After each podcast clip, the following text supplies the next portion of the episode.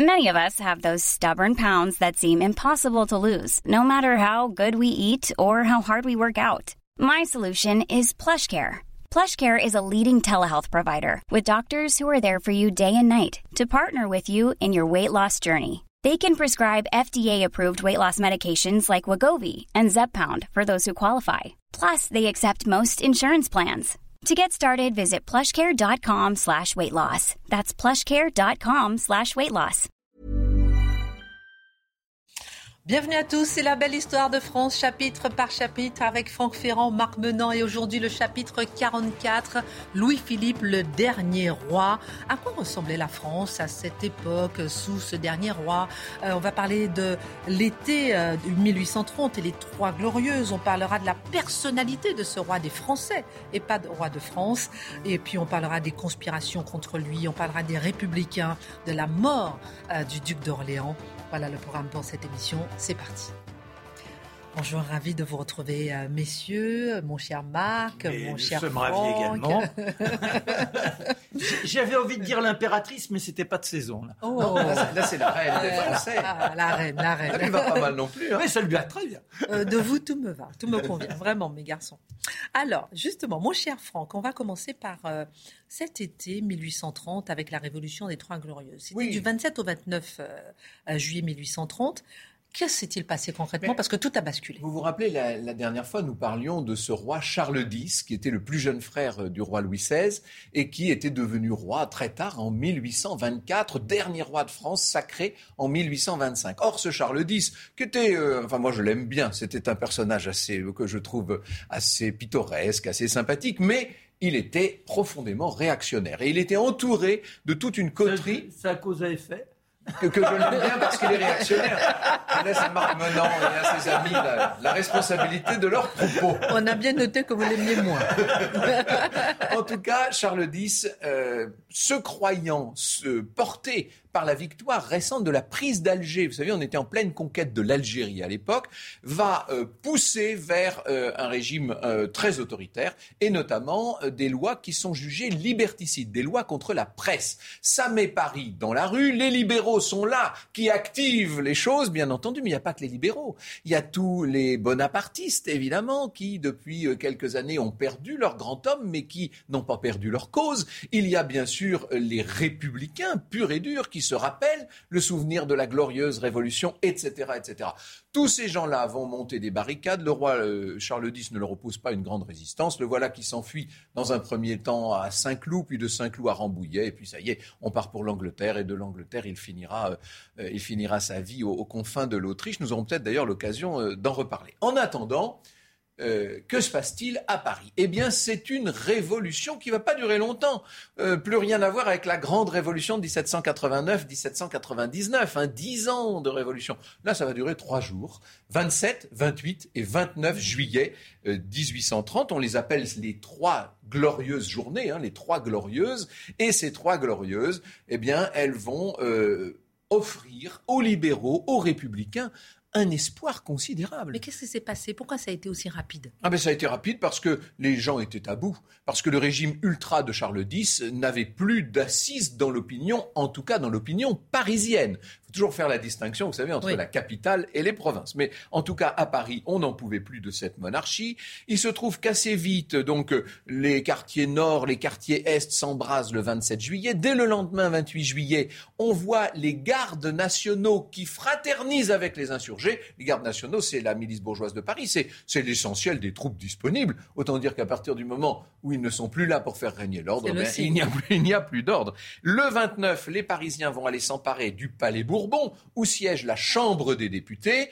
Euh, on essaie euh, de, de sauver euh, comme on peut un régime qui de toute façon n'est pas sauvable. Et le 31 juillet, le duc d'Orléans, qui est le cousin de Charles X, vous vous rappelez ces deux branches de la maison de Bourbon, le duc d'Orléans, qui est le fils de Philippe Égalité, le duc d'Orléans qui s'est battu, nous allons le voir dans un instant, dans, pendant la Révolution, il est, à- il Philippe. Égalité, rappelons celui qui a voté. La mort du roi. La mort de- Donc du roi Louis c'est une famille, enfin une, une lignée régicide, vous imaginez. Ce duc d'Orléans est approché par un certain nombre de personnalités libérales et notamment par Lafayette. On va le voir monter sur son plus beau cheval qui quitter son palais royal, hein, qui est sa résidence à Paris, pour se rendre à l'hôtel de ville, l'accolade avec, euh, avec Lafayette. Et ça y est, il accepte de devenir non pas roi de France par la grâce de Dieu, lui va devenir plus modestement roi des Français par la grâce d'une charte, d'une constitution, si vous voulez, une charte qui a été profondément modifiée par rapport à celle de 1814, mais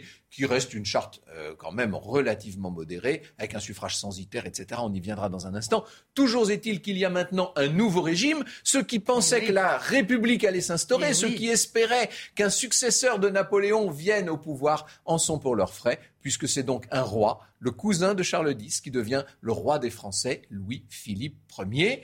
Euh, évidemment, euh, c'est pour lui euh, un défi considérable. Est-ce qu'il va être capable de le garder, ce pouvoir? En spoilant un peu, je vous dirais qu'il va le garder 18 ans quand même. Ah. Et ce qui est intéressant, c'est qu'on va voir qu'est-ce qui lui a permis de garder ce pouvoir pendant 18 ans, Louis-Philippe, le roi citoyen.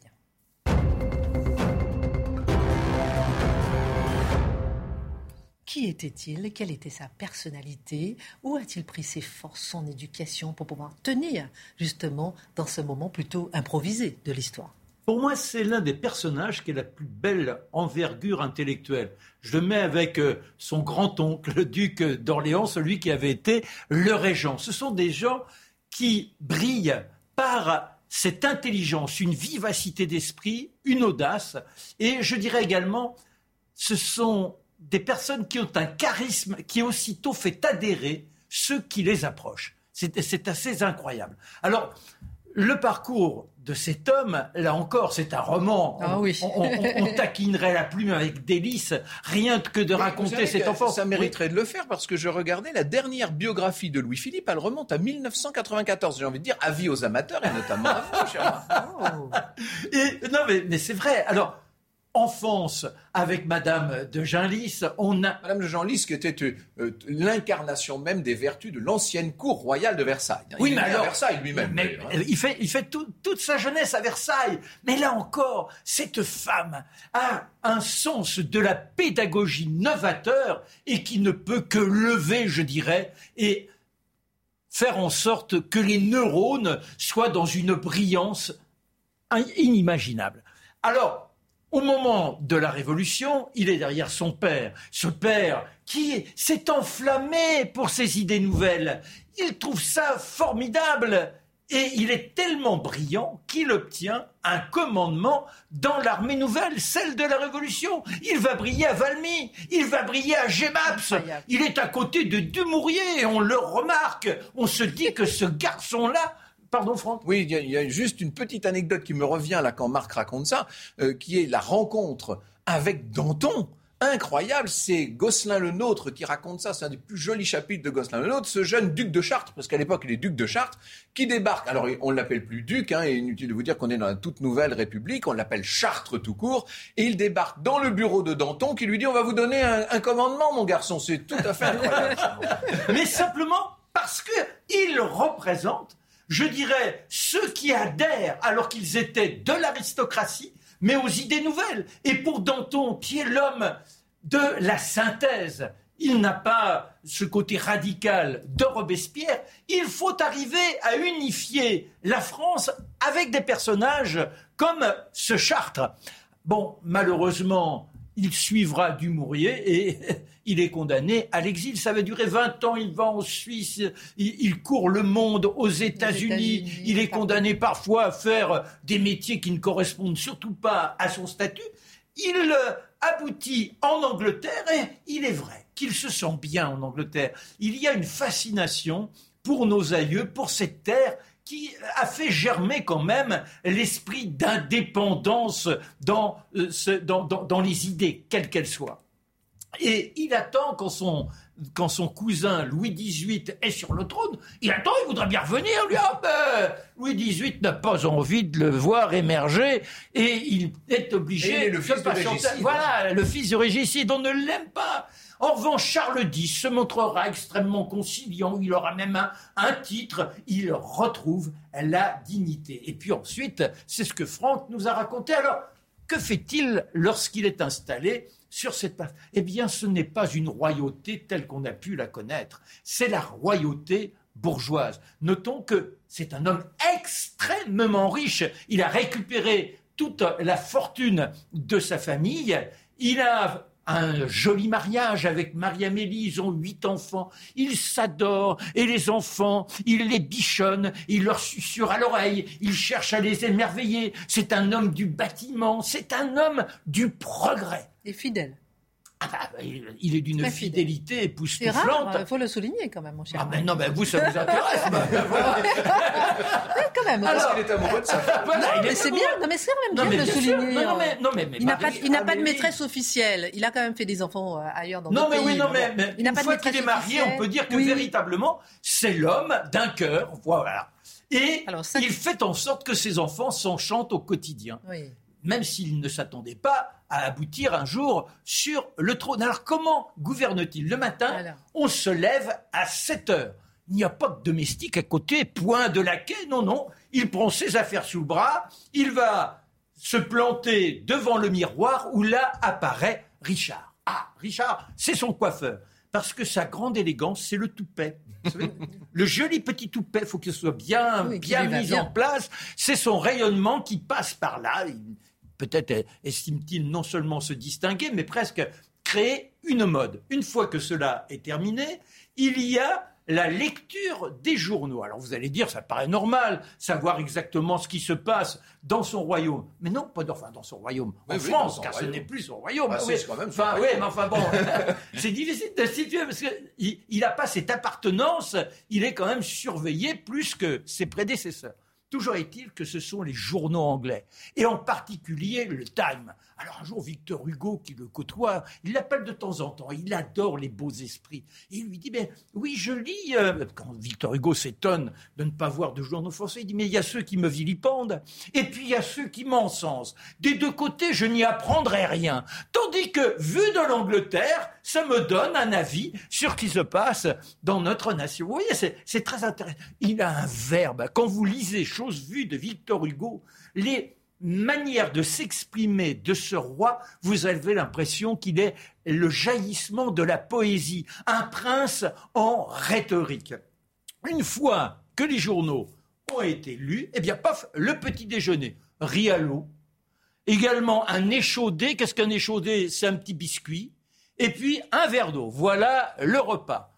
De cet instant, il appelle Monsieur Fontaine. Monsieur Fontaine, c'est un architecte qui a brillé. Du temps de Napoléon, déjà. Du temps de Napoléon, il s'est fait remarquer. Et ensemble, ils cheminent dans la rue, bras dessus, bras dessus. Il adore ce genre de geste de familiarité. Il est extrêmement chaleureux et ça lui permet de courtiser ceux qui n'ont pas là Ils vont comme ça sur les chantiers. Il salue les ouvriers, les, les, les, les responsables du chantier. Monte les échelles, revient les vêtements tout blancs. Simplement, il cherche à comprendre comment les édifices sont en train de se hérisser et il s'appelle, il aime bien le côté euh, je suis le roi de la truelle. Vous savez, la truelle, ce qu'il y a l'outil du, du maçon. De là, on retourne, on se nettoie rapidement, on ne se pomponne pas véritablement, et c'est le Conseil des ministres.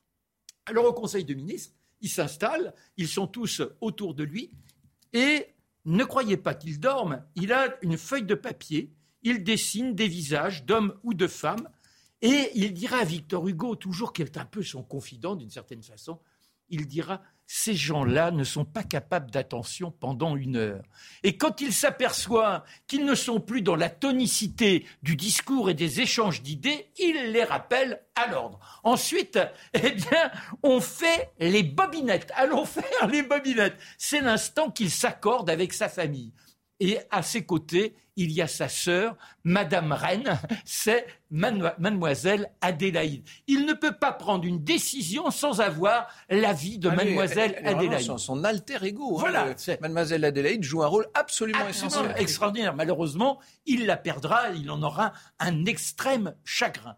Ensuite, il y a la fameuse promenade dont les uns et les autres se gaussent encore aujourd'hui. Il part, petit bourgeois, avec son parapluie sur le On pourrait dire grand bourgeois. Là, son petit chapeau, ça fait penser à Brel, vous savez, il met son petit chapeau sur la tête, etc.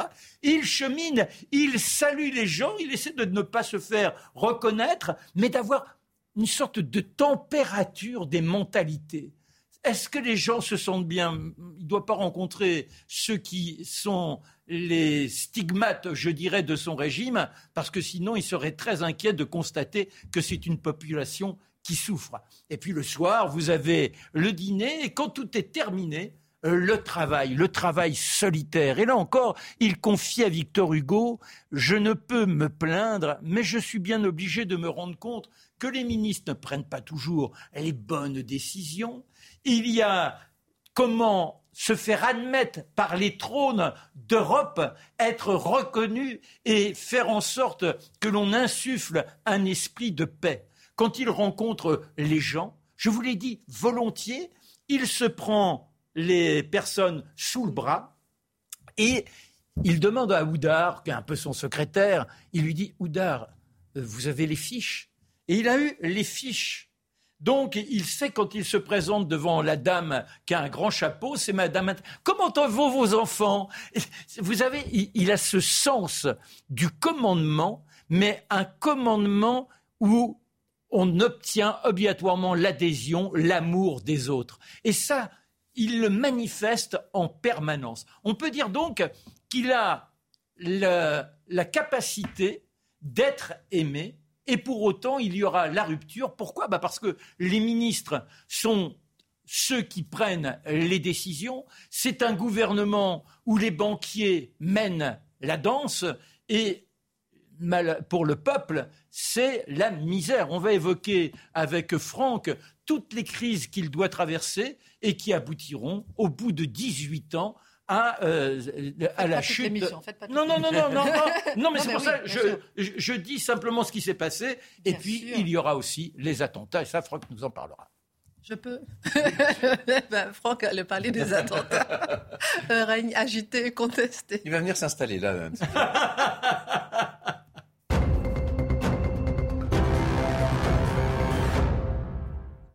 Alors, le 28 juillet 1835, non mais Marc a tout dit. Alors, parlez-nous ah des attentats. Oui, euh, dire un mot peut-être. Euh, j'avais fait un lancement, mais je prends le vôtre. De cette dimension familiale de, Louis-Philippe, hein, c'est absolument fondamental. C'est vrai qu'il aime sa femme et c'est réciproque, même si euh, la reine Marie-Amélie, qui est évidemment elle-même descendante de cette longue lignée des Bourbons, ne, n'a jamais considéré très au sérieux euh, ce titre de roi des Français ou de reine des Français. Elle a l'impression elle-même qu'elle est une usurpatrice et que son mari est un usurpateur. Euh, et elle n'est pas la seule à le penser, puisque dans la haute aristocratie, non seulement de France, mais de l'Europe entière, c'est un peu ce qu'on pense aussi.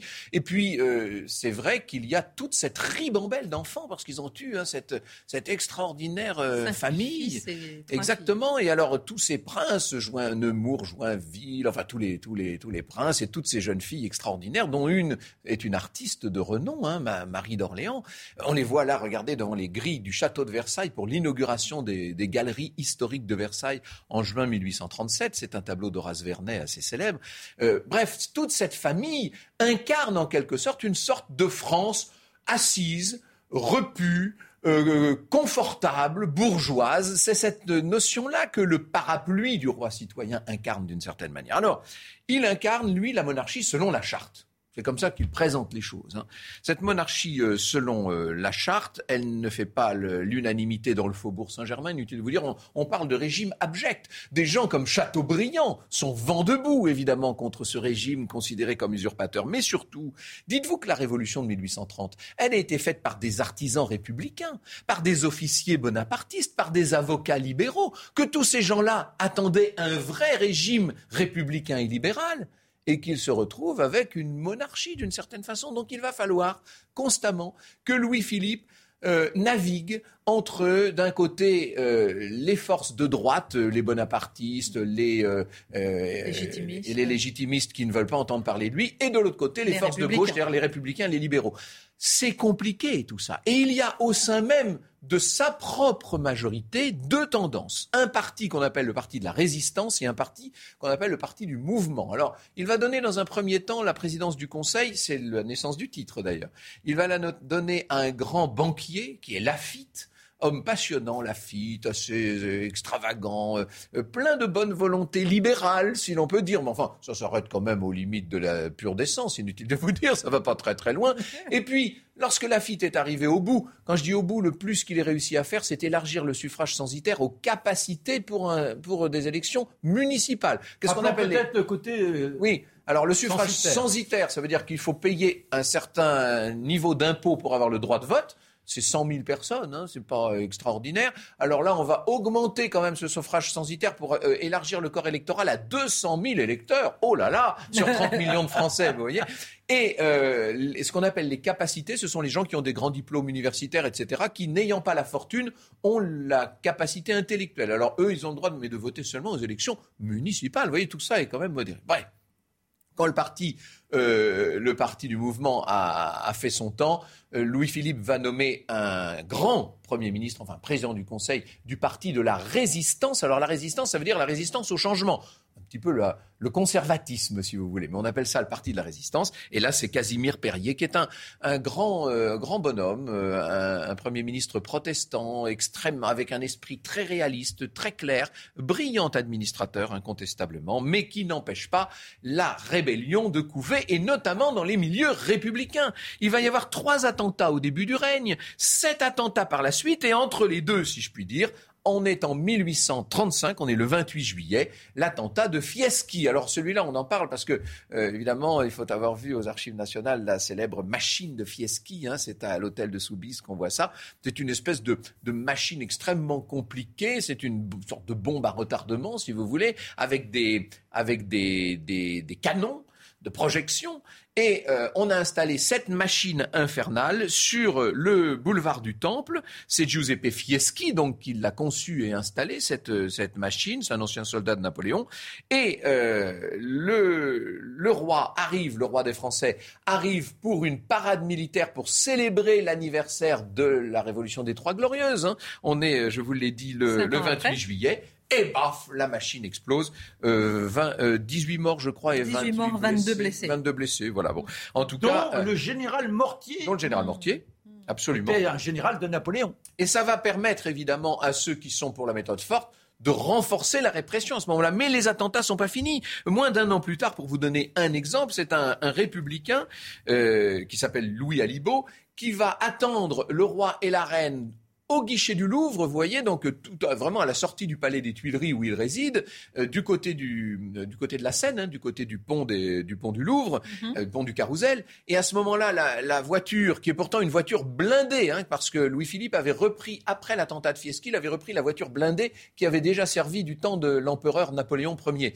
Eh bien, ils sont dans la voiture blindée, simplement il y a là tout un peloton de gardes nationaux qui rendent les armes et le, roi, par politesse, se penche à la fenêtre pour les saluer. Il n'aurait pas dû se pencher à la fenêtre. Un coup de feu, la balle passe tout près de lui, ça lui défait le toupet, là dont parlait Marc, et vient se ficher dans le, dans le, le plafond du carrosse, hein, donc, etc. Plusieurs dizaines hein, et il y en aura, euh, pas plusieurs dizaines, mais il y aura sept grands attentats encore après cela. Et, il y en a eu 18 en tout, c'est ça oui. Comme il est contre la peine de mort, il a ce côté très humaniste dans certains cas, il accorde la grâce. Même pour Fieschi, il regrette, il dit je ne pouvais pas dans ce cas-là parce que il avait grand cœur. Oui, voilà, il, trouvait que le sang ne pouvait pas couler simplement parce qu'on l'avait menacé. c'est incroyable parce qu'on est quand même 46 ans après 1789. Et eh oui. Et tout est encore tiraillé, déchiré. Euh. Ah ben ce siècle. Et, et, alors là, si on descend dans la rue, ce sont les agitations permanente. Mmh. À Paris, à Paris. Hein, à, Paris, mais, après à, Lyon, aussi, avec les canuts. Lyon avec les canuts. et, là, vous avez des centaines de morts. C'est que la répression, elle est sévère. quand même. Le massacre de la rue Transnonain, c'est pas. Bah, la, rue Transnonain, avec euh, comment Bugeaud, qui fait tirer sur le peuple. Au numéro 12, il passe.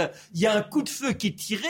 On investit tout l'immeuble et on, je dirais, on, charcute des enfants aux vieillards. Il n'y a pas un seul survivant simplement pour que l'ordre soit maintenu. Voilà, c'est le côté du général Bugeaud. va faire une petite pause. On se revoit dans quelques minutes seulement pour cette deuxième partie euh, de Louis-Philippe, le, dernier roi. On va parler euh, de... Je vais vous poser cette question. Pourquoi les Français de 1840 se passionnent-ils pour l'histoire? Hugo, Dumas, Vigny, on en parle dans un instant. À tout à l'heure. Rendez-vous avec Christine Kelly pour la belle histoire de France, dimanche de 12h à 13h. Retour sur le plateau de la belle histoire de France avec ce chapitre 44, Louis-Philippe le dernier roi, avec euh, Marc Menant et Franck Ferrand euh, qui sont avec nous et qui nous passionnent pour l'histoire de France. C'est génial parce que là, on va essayer de voir comment ce dernier roi a permis a, réussi à trouver l'équilibre finalement pendant 18 ans. il y a un projet conciliateur de la monarchie de juillet. Le but même du roi et de ses grands ministres, on va parler de Guizot et de Thiers dans un instant, leur but c'est de mettre tout le monde d'accord, c'est de réconcilier tous les Français. C'est le grand projet. Impossible, un grand projet quand même. Alors j'ai une question euh, pour vous messieurs, oui. Euh, ce que je disais tout à l'heure. Hugo, Dumas, Vigny, pourquoi les Français de 1840 se passionnent-ils pour l'histoire? Alors déjà, je pense que c'est l'héritage des Lumières qui a pu s'épanouir depuis la Révolution. Et on a la chance d'être à un moment où de grandes plumes, Chateaubriand, Hugo, Vigny, etc. Vous avez Dumas. Et Lamartine Lamartine. Vous avez, euh, comment Alfred de Musset? Euh, Alfred de Musset, vous avez Balzac, etc. etc. vous rendez compte, vous rendez compte, cette prospérité de l'esprit qui est là et qui anime les salons. Sur le plan intellectuel, il y a des lieux où je dirais qu'on est presque dans l'acmé de l'expression du génie français. Et puis c'est l'époque de Delacroix en peinture, c'est l'époque de Berlioz en musique, c'est ce qu'on appelle l'époque romantique. Et c'est peut-être la réponse à votre question, Christine, c'est peut-être ce romantisme-là qui est très tourné vers le passé, notamment vers le Moyen Âge. On vient de redécouvrir, avec Arcis de Caumont, avec Mérimée, etc., on vient de redécouvrir les monuments du Moyen Âge, les églises qu'on appelait gothiques en général à l'époque, et on est en train de se passionner, c'est la première fois. Avant, on s'intéressait s'intéressait en gros au présent, au futur, et puis quand on parlait du passé, c'était l'Antiquité vraiment. Là, on s'intéresse de façon quasi archéologique au passé national. C'est une naissance, c'est un courant euh, qui est euh, un courant qui porte un nom qu'on appelle l'historicisme. Et évidemment, vous pouvez faire confiance à des opportunistes de la plume comme peuvent l'être Alexandre Dumas ou Victor Hugo pour en faire des pièces de théâtre, de grands drames romantiques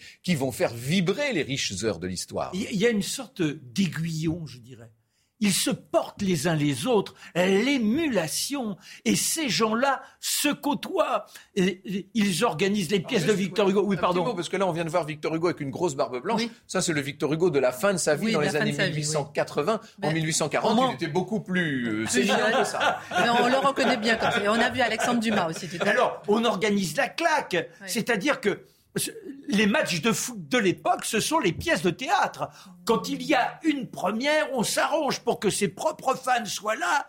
Les autres, au contraire, qui veulent nuire, ils braillent. Et c'est dans cette ambiance inouïe que les mots jaillissent et que sans doute les uns et les autres font en sorte qu'ils scintillent avec le plus d'efficacité. Oui, Philippe a un grand projet. Il veut réconcilier tous les Français et il a une idée puisqu'il déteste ce château de Versailles où a été humiliée sa famille ah du temps de l'ancienne monarchie. Vous savez que les Orléans, on faisait tout pour bien montrer aux cousins Orléans qu'il n'était pas grand-chose. C'était toute la politique de Louis XIV, Louis XV et Louis XVI. Bon.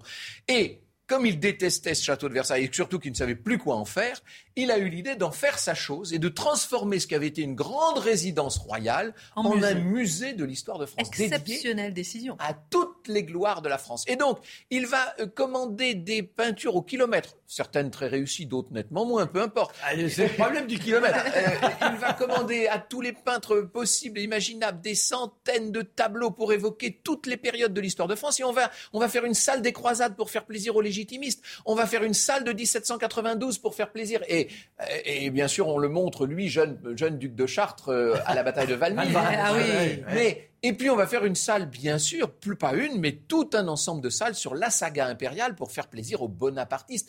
Et Louis-Philippe inaugure ça en juin 1837. En grande pompe. Alors tout le monde était là. On peut dire que c'est la l'Europe le était plus beau jour. Toute l'Europe est là. Incroyable. Et, et euh, dans une même voiture sont venus Balzac, Hugo et, euh, On aimé euh, vivre Dumas. ce moment. Vous imaginez Ah oui. dans la même voiture C'est tout à fait incroyable ce qui se passe. C'est le plus beau jour de la monarchie de juillet. Ce jour de juin 1837, Louis-Philippe a pu croire qu'il avait réussi son projet. Malheureusement, les choses vont retourner mal par la suite. Oui, mais parce que je crois que le peuple est trop malheureux. Le peuple souffre Ah, ça dépend trop. que le peuple. Non, Il non, mais je pas non plus. Non, hein. non, mais je. Enfin, il meurt pas de faim. On Pas commence encore, à travailler. encore, bientôt.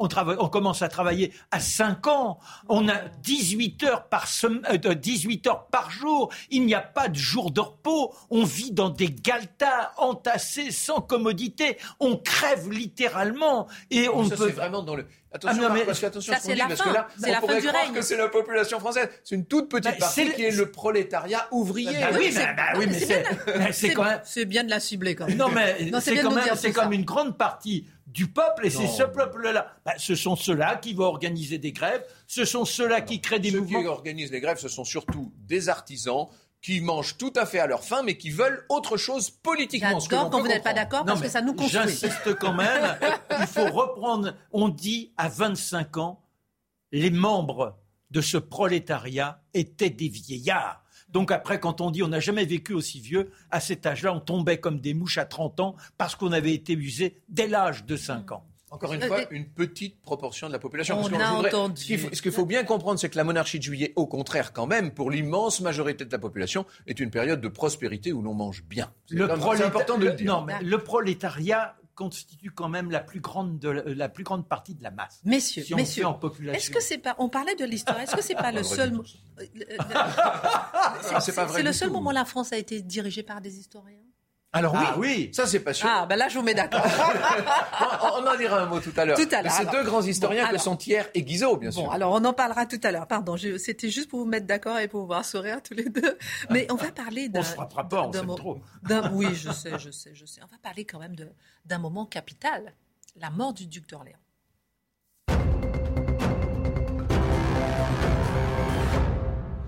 C'était le jour de mon anniversaire, le 13 juillet, mais c'était Eh oui. en 1842. Avis à tous les téléspectateurs, vous saurez quoi faire le 13 juillet prochain.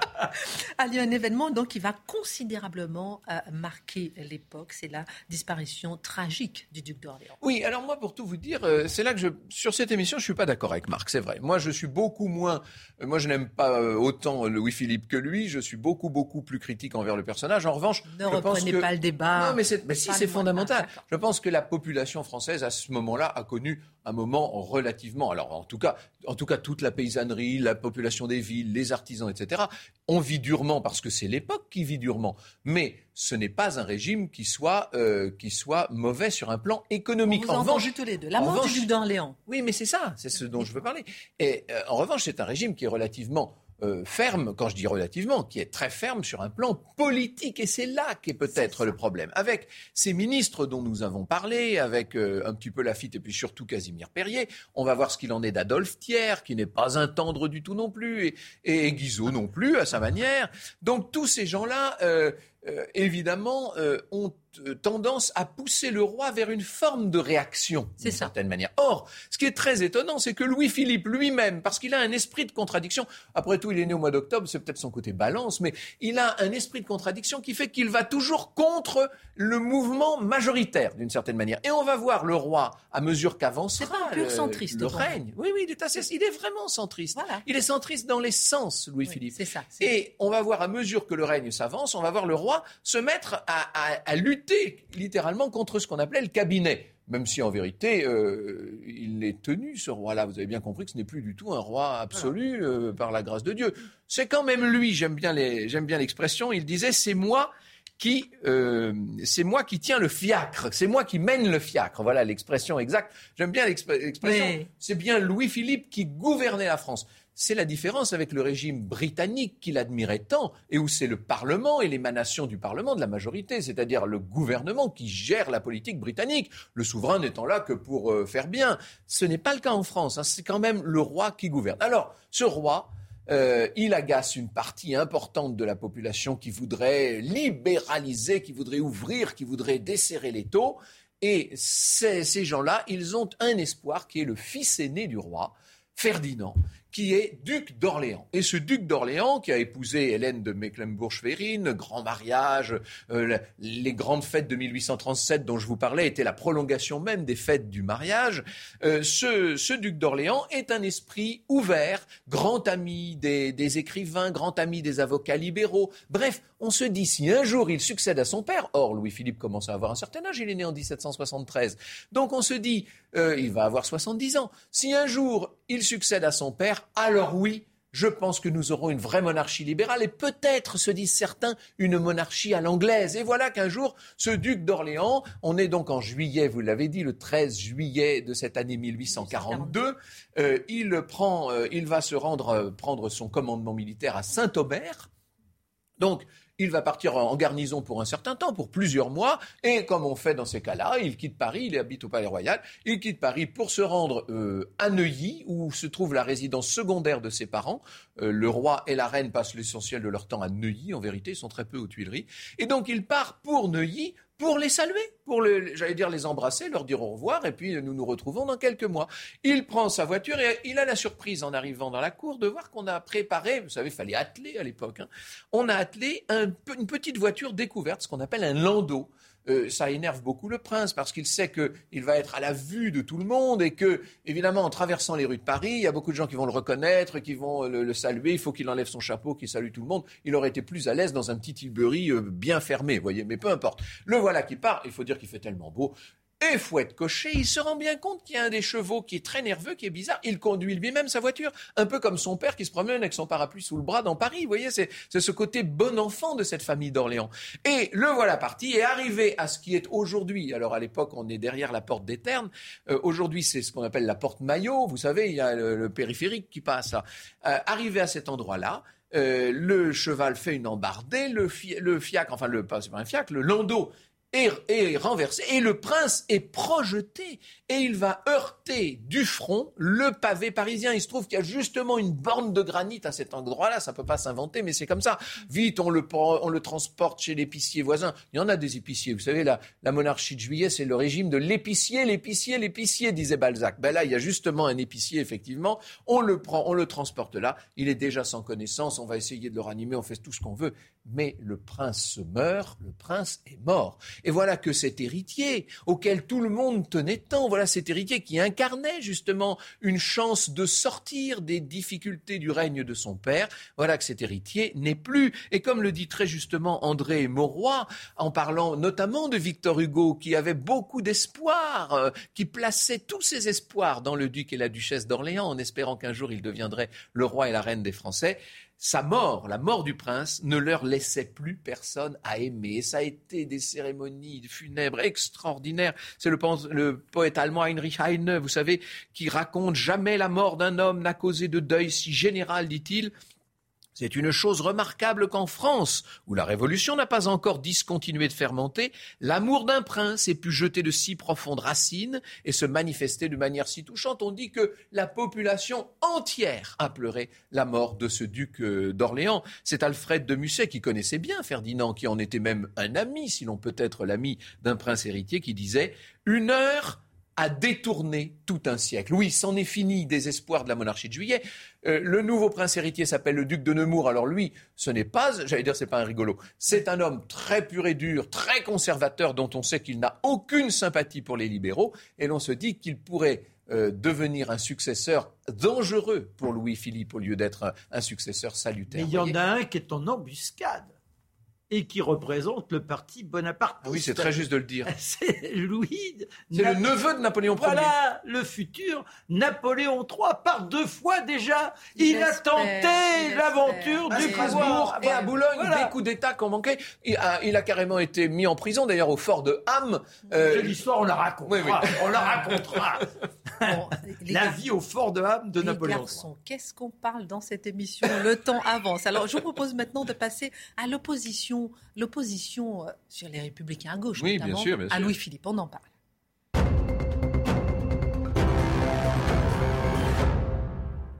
Et puis leur chef de file à cette opposition, les républicains à gauche, c'était euh, le Dru Rollin. Oui, un avocat jeune garçon brillant, il a le verbe acerbe, il fait partie, vous voyez, on aurait pu le classer parmi euh, les historiens, le classer parmi les écrivains. C'est un homme d'une très très très grande envergure qui fait très attention. Il, est il est à, à, gauche, mais vraiment à gauche.